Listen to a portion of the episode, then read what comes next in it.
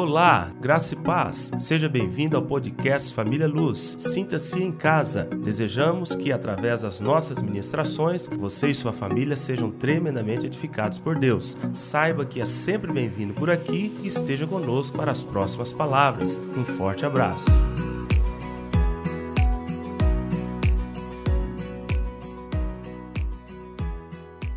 Vamos para a palavra? Estamos iniciando hoje uma nova série, essa série do mês de abril, Andando nos Passos de Jesus. O tema de hoje é Andando em Santidade como Jesus. Então hoje nós vamos falar disso aqui. É, o que é ser santo como Jesus? O que é ser santo em Cristo Jesus? Como andar em santidade? Como a cada dia alcançar um nível maior de santidade em Cristo Jesus?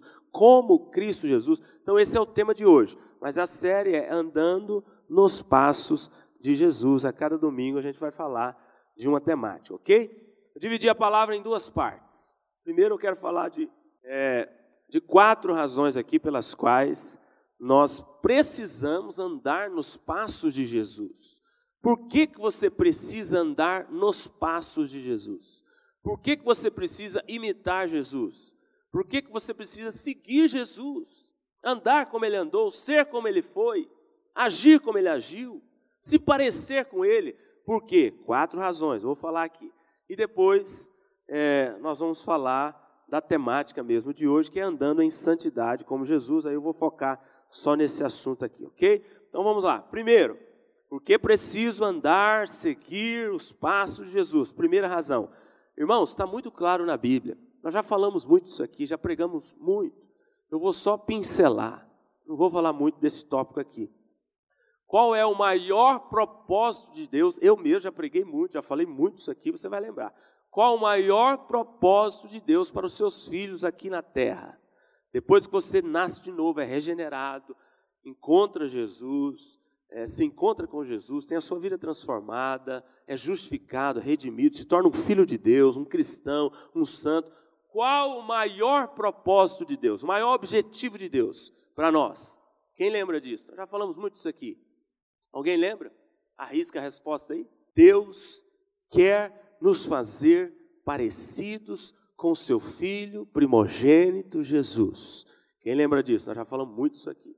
Esse é o maior, é o primeiro propósito, objetivo de Deus para com os filhos, de fazer como Jesus, de fazer semelhante a Jesus. Isso é um privilégio muito grande. Todas as vezes que eu, que eu me lembro disso, eu agradeço a Deus.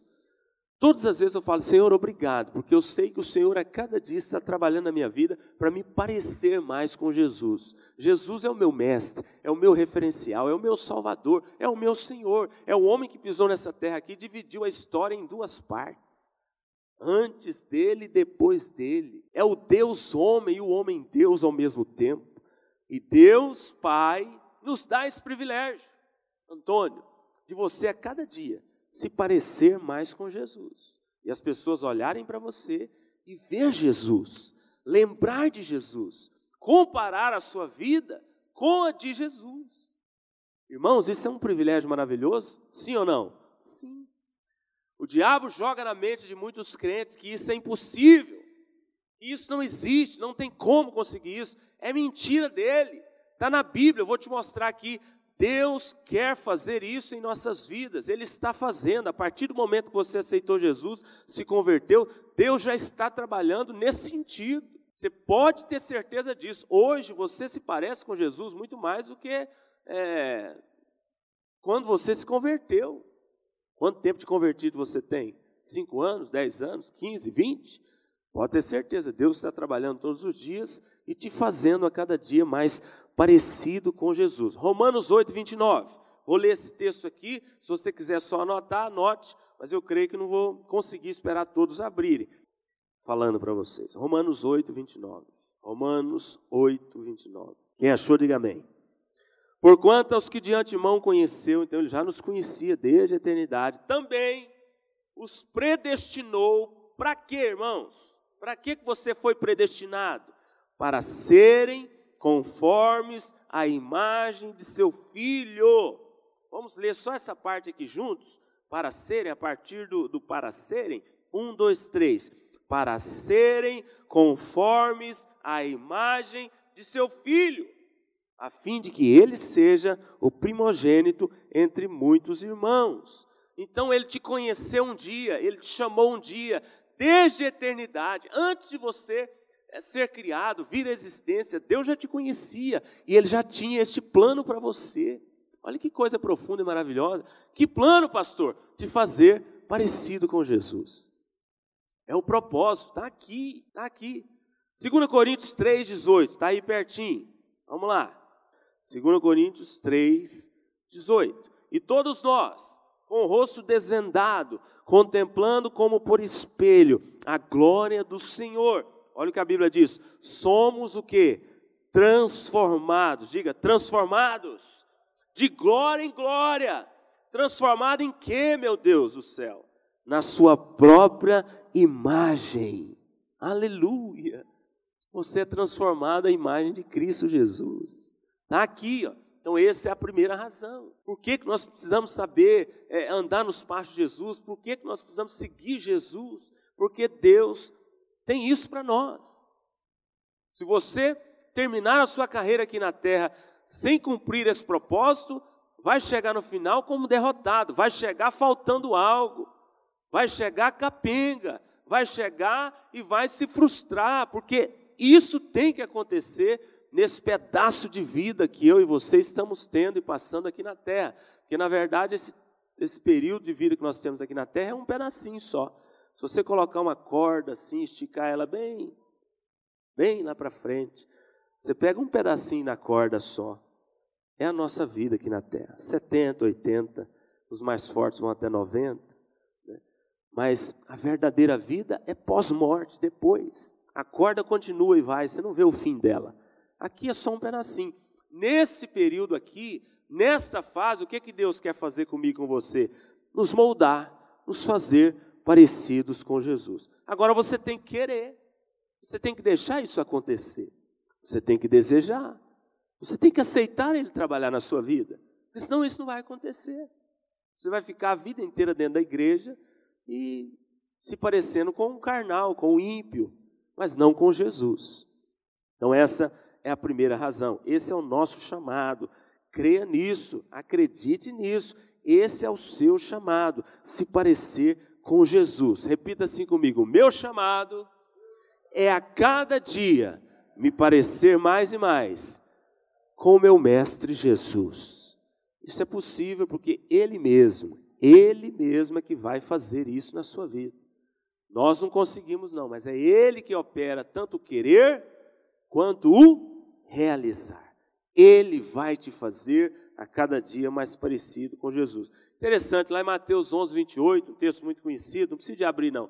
Lá ele fala assim: Jesus fala assim: Vinde a mim, todos os que estáis cansados e sobrecarregados. Jesus não chama ninguém para a igreja. Jesus não chama ninguém para uma doutrina, Jesus não chama ninguém para uma instituição, para uma denominação. Jesus chama as pessoas para Ele. Vinde a mim. O nosso encontro, o meu encontro, deve ser com a pessoa de Jesus. Não com a igreja, não com a doutrina, não com homens, mas com a própria pessoa de Cristo Jesus. Esse é o nosso chamado, a pessoa dele, se parecer com ele a cada dia mais, ok? Segunda razão, é meu dever, você deve, você tem a obrigação de se parecer com Jesus. Como assim, pastor? Essa expressão é muito forte. Eu tenho o dever, é minha obrigação? Sim, eu vou te mostrar aqui na Bíblia. É nosso dever, é nossa obrigação nos parecer com Jesus, nos tornarmos a cada dia mais parecidos com Jesus. Por quê? Porque quando a gente confessa, professa, declara que a gente tem uma aliança com Ele, é isso você fez o dia que você se converteu, você deve endossar, ratificar, confirmar, respaldar essa declaração sua, essa aliança que você fez um dia com Ele, através da sua própria vida. Isso é sério demais. Quantas pessoas fazem aliança com Jesus, mas a vida dele nunca mostra que ele tem aliança com Jesus. Quantas pessoas confessam o Senhor Jesus, mas a vida dele demonstra Exatamente o contrário, que ele não conhece Jesus, que ele não tem impacto com Jesus. Mas ele confessou um dia, ele declarou, ele, ele fez uma aliança. Ele foi até batizado, talvez, mas a vida dele mostra o contrário.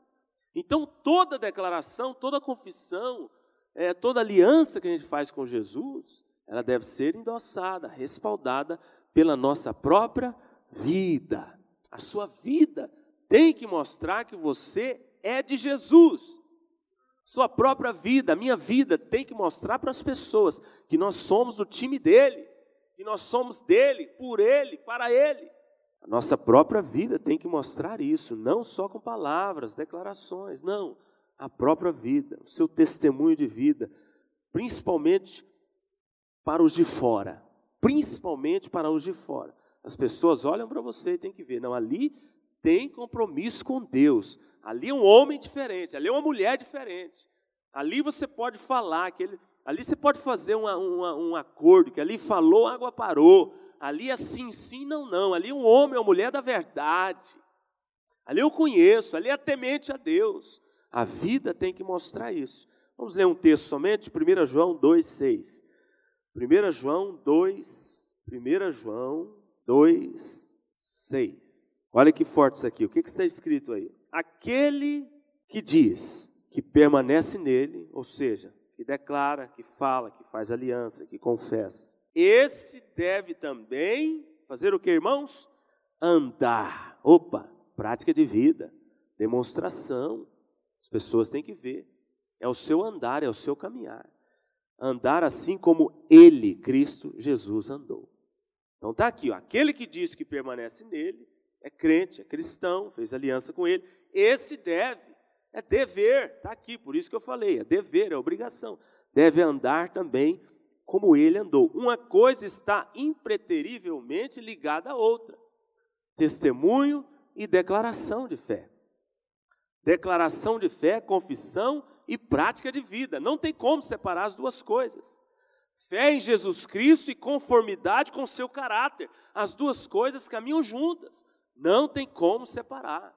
Não tem como confessar Jesus, fazer aliança com Ele e ter um caráter é deformado, terrível, maligno, não tem como. O seu caráter tem que demonstrar que você um dia fez aliança com ele. Não tem como separar as duas coisas. O apóstolo Paulo nunca proclamou um Cristo Salvador sem antes ser exemplo. Se você pegar os textos de Paulo, você vai ver que ele falava que Cristo era Salvador, mas também antes ele era o nosso exemplo. Tem um teólogo francês muito conhecido, interessante o que ele fala. Ele diz assim, ó, simplificando, resumindo tudo, maturidade é igual semelhança a Cristo. Quem que é o maduro na fé?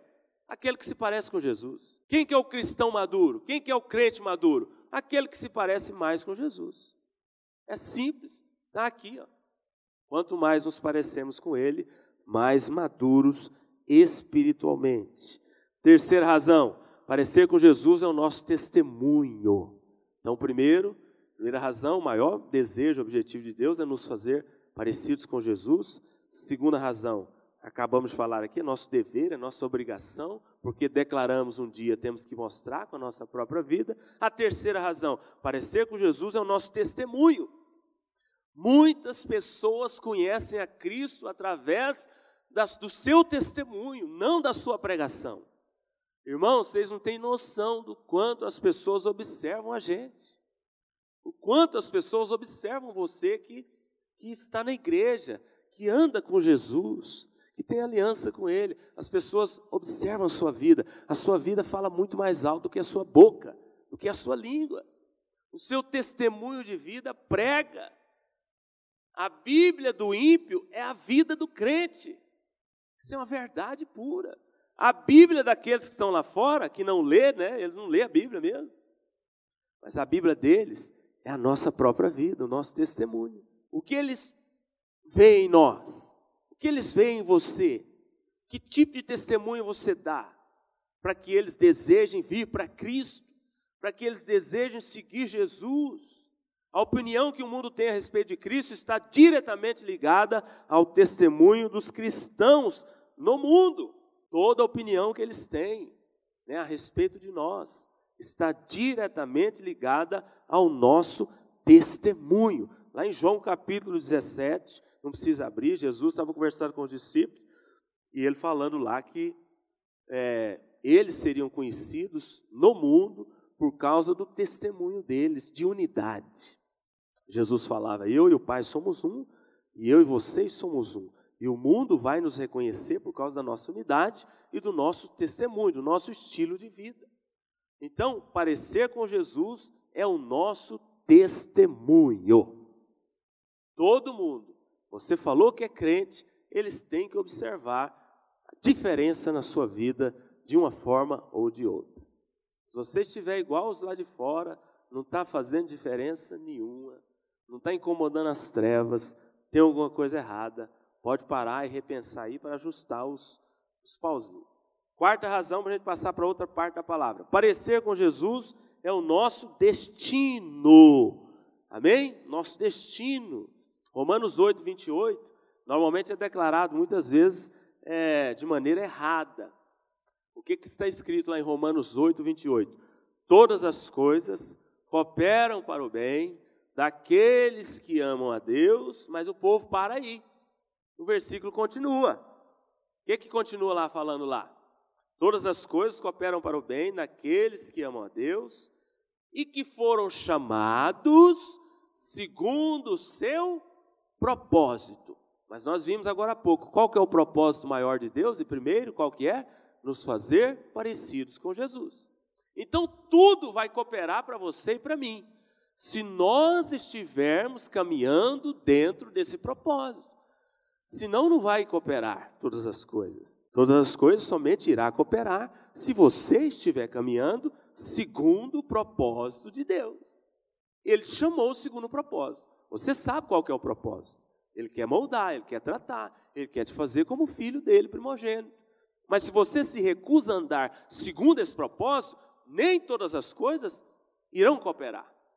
Então muita gente declara esse versículo de maneira parcial e incompleta. Sabemos que todas as coisas cooperam para o bem daqueles que amam a Deus, daqueles que são chamados segundo o seu propósito. Aí no 29 nós já lemos, está mostrando aí o propósito de Deus. O destino final de Deus é nos mostrar, é, nos moldar até o ponto desejado. Qual é esse ponto? Já se, já se fez essa pergunta?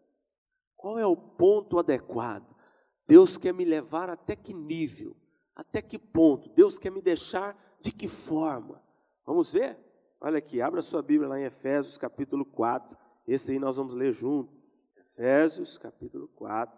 Olha o ponto aí, ó. esse é o ponto é, certo. Já viu quando a pessoa está fazendo um bolo e, e, e manuseando a massa lá, amassando a massa, e aí põe ela para as mulheres, me ajuda aí. Põe a massa para fazer o quê? Para descansar. E aí tem que chegar até no ponto certo. Se passar do ponto ou faltar, compromete o resultado final do bolo, do biscoito. Sim ou não, mulheres? Tem que estar no ponto certo. Deus tem um ponto certo para mim e para você. Efésios capítulo 4, verso 13. Efésios 4, 13. Até que todos todos, hein, cheguemos à unidade da fé e do pleno conhecimento do Filho de Deus, à perfeita varonilidade, à medida da estatura da plenitude de Cristo. Olha aí o ponto. O ponto certo está aqui para nós cristãos, para nós filhos. Deus quer fazer isso aqui, ó, até trabalhar, moldar, até que todos cheguemos à unidade da fé Ainda não chegamos, porque está falando aqui que vai ser trabalhado, moldado até que chegue. E do pleno conhecimento também não chegamos ao pleno. Pleno é total, completo, chegou até a tampa. Não, ainda falta conhecimento. Ainda temos que caminhar para o pleno. A perfeita varonilidade, à medida da estatura da plenitude de Cristo. Esse é o ponto certo. Enquanto você não estiver aqui, ó, neste ponto, Deus continuará trabalhando para que você ande nos passos de Jesus. Esse é o ponto. Não desista, não pare, não resista a ele, não retroceda, não sai do caminho, não sai do propósito, porque ele está trabalhando. Filipenses 1,6, não precisa de abrir, lá diz assim: aquele que começou a boa obra, um dia há de terminá-la. Aquele que começou a boa obra um dia na sua vida, ele começou um dia, ele começou na minha. O que, que ele vai fazer? Ele vai terminar. Terminar até o dia de Cristo, esse dia aqui com D maiúsculo, ou seja, é o dia final. Deus estará trabalhando até que nós cheguemos a esse ponto. 1 João 3,2, esse eu quero ler com você, vai lá. 1 João 3,2, olha aqui o nosso destino final, olha onde nós vamos chegar. 1 João 3,2, olha que tremendo esse texto aqui, que legal. Hum, verso 2: Amados, agora somos filhos de Deus. Quantos são filhos? Todos nós. E ainda, ó, não, não aconteceu ainda e ainda não se manifestou o que haveremos de ser. Ainda não se manifestou. Sabemos que quando ele se manifestar, seremos o que, irmãos? Semelhantes a ele. Isso vai acontecer. Se você passar pelo processo aqui, isso vai acontecer. Porque haveremos de vê-lo como ele é. Quantos querem ser parecidos com Jesus? Quantos querem ser semelhantes a Jesus? Você ainda não é plenamente semelhante. Você está no processo. Processo. Não saia. Não saia das mãos do oleiro, não. Tem vaso querendo sair das mãos do oleiro. Tem vaso querendo cair e quebrar, Bené. Continua nas mãos do oleiro. Ele está trabalhando. Então, quatro razões pelas quais precisamos, você precisa, é necessário, não tem como fugir disso, se você é um cristão genuíno. Você precisa entender isso aqui, viver isso aqui, para você andar nos passos de Jesus. Eu precisava abrir dizendo isso aqui, até porque é a primeira palavra da série vai dar é, base né, para as outras. Nós vamos trabalhar esse mês sobre isso. Agora, o tema de hoje é andando em santidade. Então, hoje, agora, eu vou, eu vou trazer um foco para a questão da santidade. Primeiro, o que é ser santo? Deus quer nos fazer santos como Jesus. Isso é possível. O Espírito Santo está atuando em mim e em você para que você seja santo. O que é ser santo? Relembrando esse conceito aqui básico.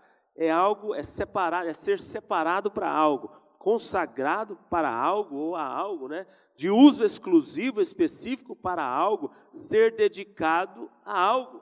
Logo, viver em santidade é viver separado para Deus, consagrado a Deus de uso exclusivo de Deus, dedicado somente a Deus. É viver para agradar a Deus. Você é somente de Deus. Só Deus que é o seu dono. A sua vida é somente consagrada a Ele.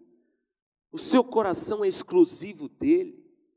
A sua maneira de viver honra exclusivamente a Deus. Os seus dois pés estão aqui dentro dos propósitos de Deus para a sua vida, ou você está com um pé aqui dentro e outro lá fora no mundo, o seu coração e todos os compartimentos dele são somente de Deus, exclusivamente de Deus.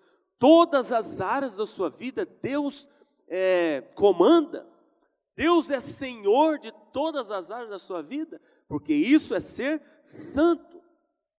Você não serve para o mundo, você não serve para o diabo, nós não servimos, nós só servimos para uma coisa: agradar a Deus, honrar a Deus, viver para Deus, conhecer a Deus, nos relacionar com Deus. Isso é maravilhoso. Quando a gente descobre o sentido desse negócio, a vida, a vida fica colorida. Você não serve para o mundo, você não serve para o diabo, você não serve para o pecado. Por mais que às vezes você fique, às vezes, flertando com eles você vai se frustrar, porque você um dia foi separado, consagrado, dedicado. Então, se você entende isso, Deus vai trabalhar de maneira é, mais eficiente na sua vida. Isso é ser santo.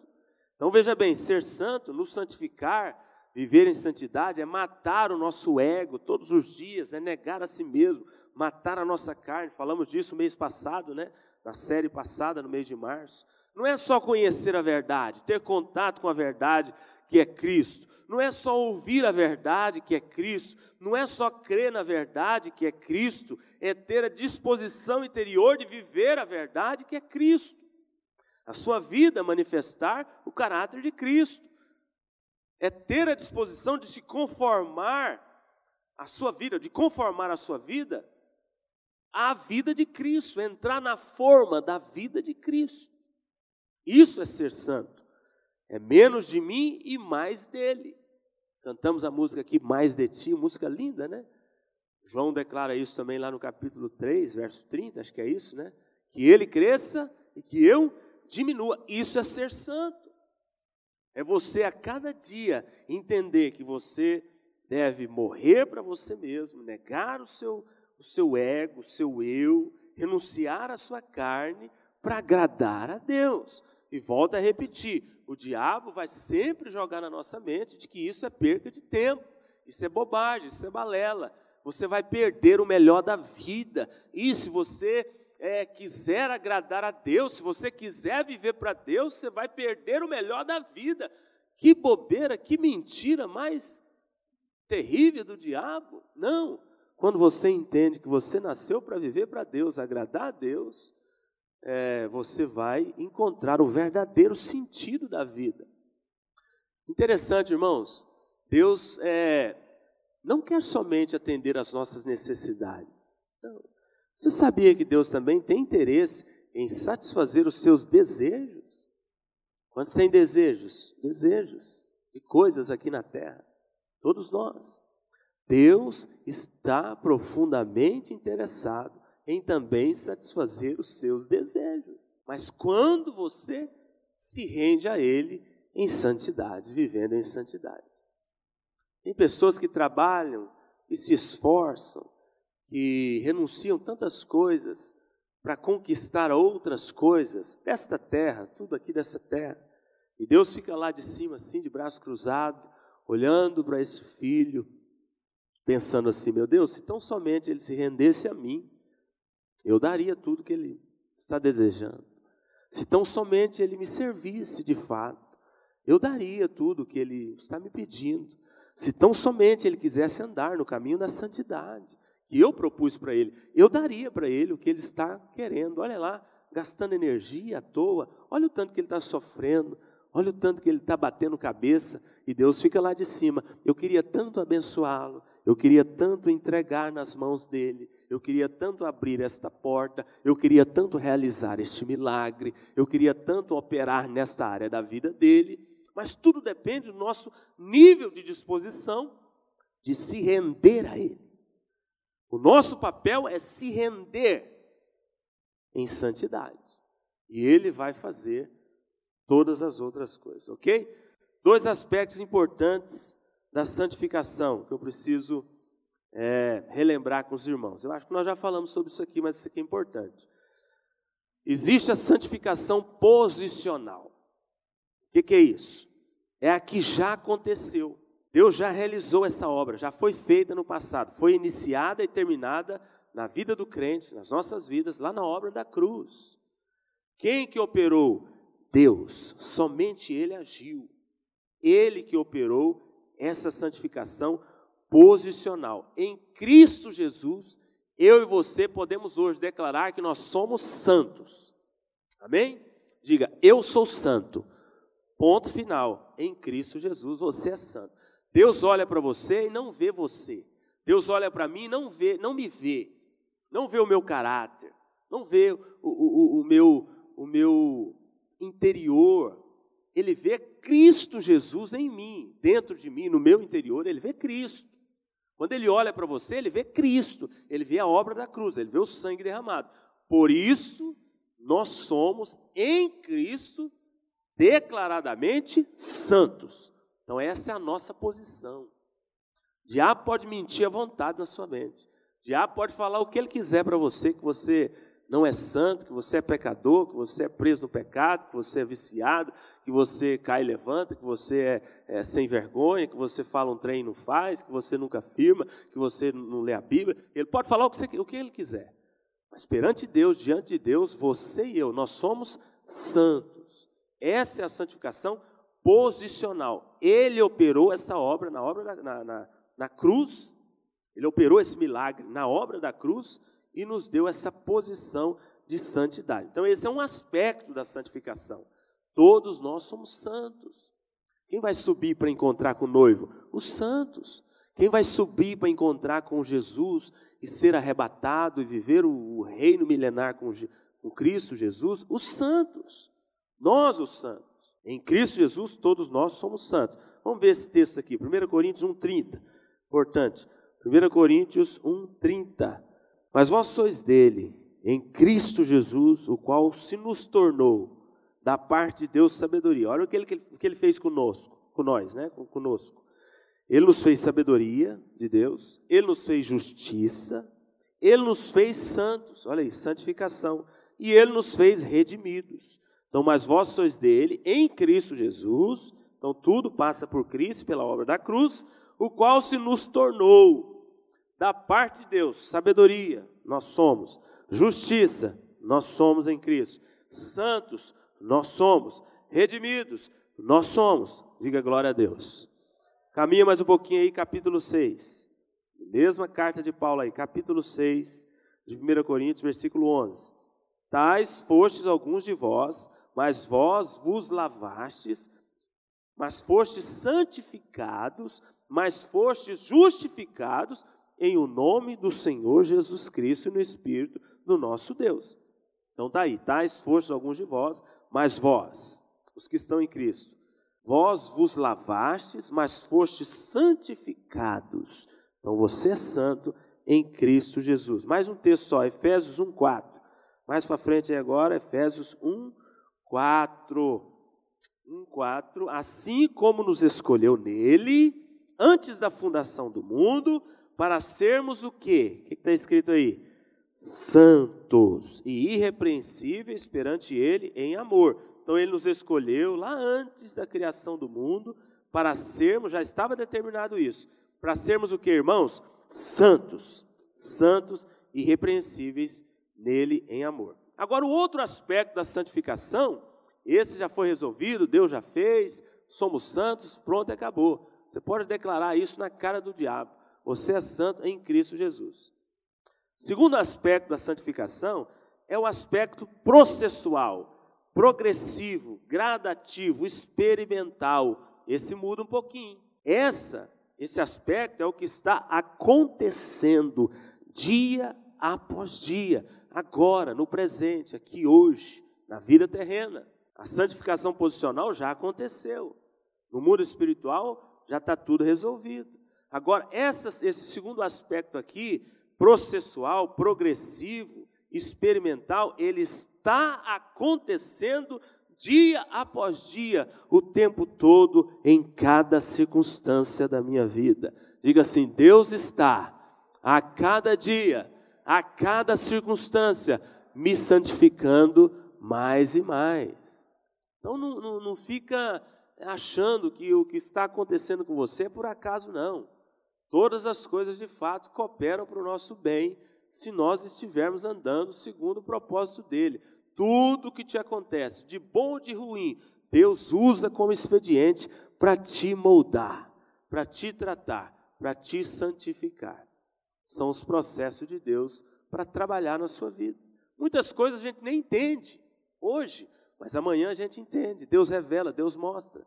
Amanhã as peças do quebra-cabeça quebra vão se encaixando, mas tudo o que nos acontece é para que isso aqui é, seja desenvolvido em nossas vidas, essa santificação progressiva.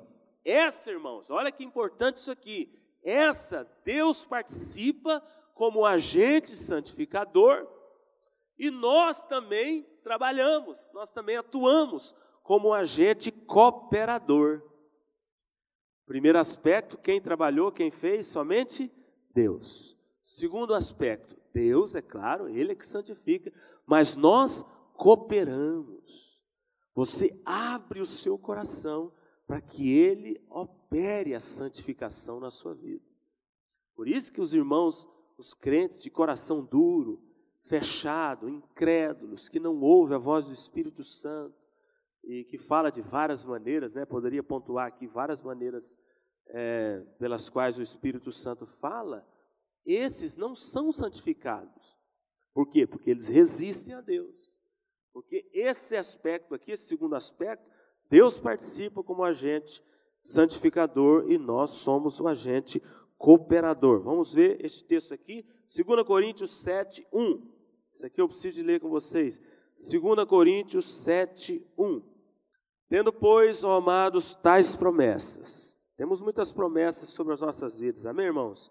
Purifiquemo-nos de toda impureza. Opa, purifiquemo-nos. Nós, isso aqui está falando para nós, nós temos que fazer isso aqui. Nós que temos que nos purificar de toda impureza, tanto da carne como do espírito, aperfeiçoando, olha o verbo aí no gerúndio, indicando uma ação contínua, uma ação constante, aperfeiçoando a nossa o quê? Santidade no temor do Senhor.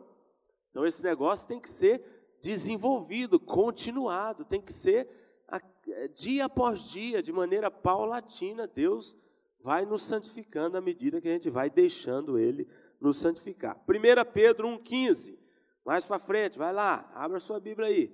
1 Pedro 1,15. Deixa eu ler o 16 primeiro. Vai para o 16, depois eu vou voltar para o 15, vocês vão entender. Porque está escrito, o que está escrito aí? Sede santos, porque eu sou santo. Ponto final é o que Deus está dizendo para nós. Sejam santos, porque eu sou santo. Vai para o 15 agora, um antes aí. Pelo contrário, segundo é santo aquele que vos chamou, olha o verbo que ele usa aí, tornai-vos santos. Ou seja, nós não somos ainda como ele deseja, como ele quer. Nós precisamos tornar-nos santos. Tornai-vos santos também vós mesmos em todo o vosso procedimento como é que você se torna santo? Através do seu procedimento, que vai sendo mudado, moldado por uma ação do próprio Deus. Então está aí mais um texto mostrando que esse negócio precisa ser desenvolvido. Hebreus 10, 14. Está perto aí. Hebreus 10, 14. Porque com uma única oferta aperfeiçoou para sempre quantos estão sendo santificados. Eu e você estamos sendo santificados por uma ação de Deus todos os dias. Somos santos considerando um aspecto posicional. Nele, em Cristo, somos santos.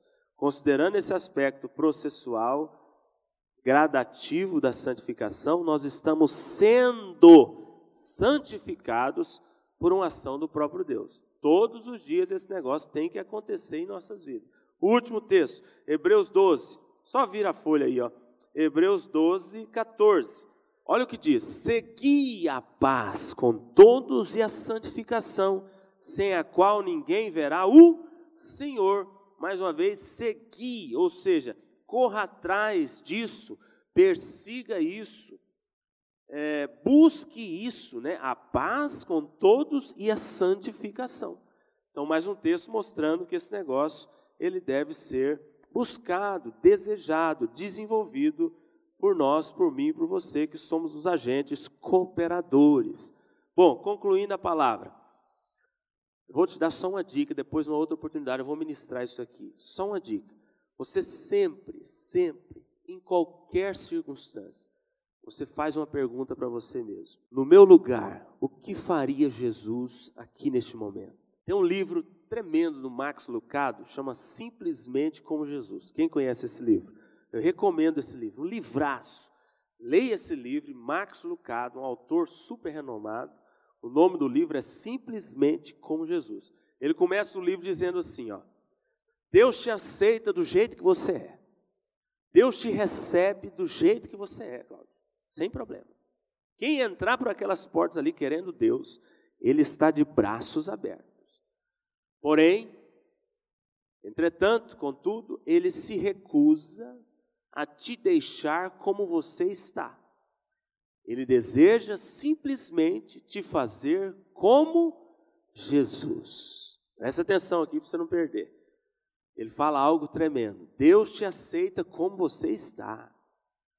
Deus te recebe como você está. Porém, ele se recusa a te deixar desse jeito. Ele deseja te fazer simplesmente como Jesus. Esse é o objetivo principal e primeiro de Deus, é o título do livro. Então, somente uma dica. Eu ia falar sobre isso e ia terminar aqui, mas somente uma dica. Sempre faça essa pergunta. Está diante de um problema, um dilema, uma angústia, um embate, uma afronta, um inimigo. Como? Simplesmente como Jesus. Depois eu passo para vocês aí. Simplesmente como Jesus, Max Lucado. Então, sempre, essa é uma dica tremenda. Gente, eu estou numa situação no meu trabalho que eu estou para explodir. Para, pensa, conta até 10, pergunta o que, que Jesus faria aqui no meu lugar. Eu estou numa situação dentro de casa complicadíssima. Meu Deus do céu, eu estou para chutar o balde, chutar o pau da barraca. Eu não aguento mais, eu vou explodir. Eu vou sumir no mundo. Não, não faz isso não, o caminho é esse. Eu não aguento mais esse homem, eu não aguento mais essa mulher, eu não aguento mais esse menino, eu não aguento essa situação, eu não aguento esse governo. Não, esse não é o caminho. O caminho é parar, pensar, se volta para dentro de si, porque ele está lá dentro e pergunta em toda e qualquer situação. No meu lugar, aqui agora, o que faria Jesus? Cala a boca, em silêncio, espera que ele vai te falar. Mas nós não falamos, nós não fazemos isso. Nós somos afoitos, ansiosos, imediatistas. Queremos fazer, resolver, não sabemos esperar. Mas essa é uma dica maravilhosa. Você quer ser santo? Comece a agir em tudo como Jesus agiu. Está aqui o exemplo, ele deixou tantos exemplos.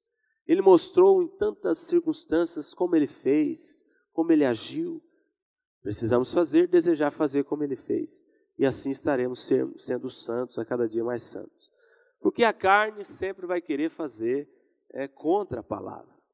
A nossa carne sempre vai querer nos levar contra a vontade de Deus.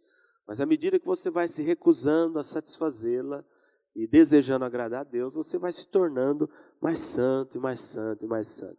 Jesus foi levado pelo deserto pelo Espírito de Deus. O próprio Deus levou ele para o deserto. Lá ele foi tentado como homem. Tudo que você e eu passamos aqui na terra, Jesus passou. Todo tipo de tentação que você imaginar, Jesus passou como homem, Júnior. Ele foi homem como nós. Todas as tentações Jesus passou.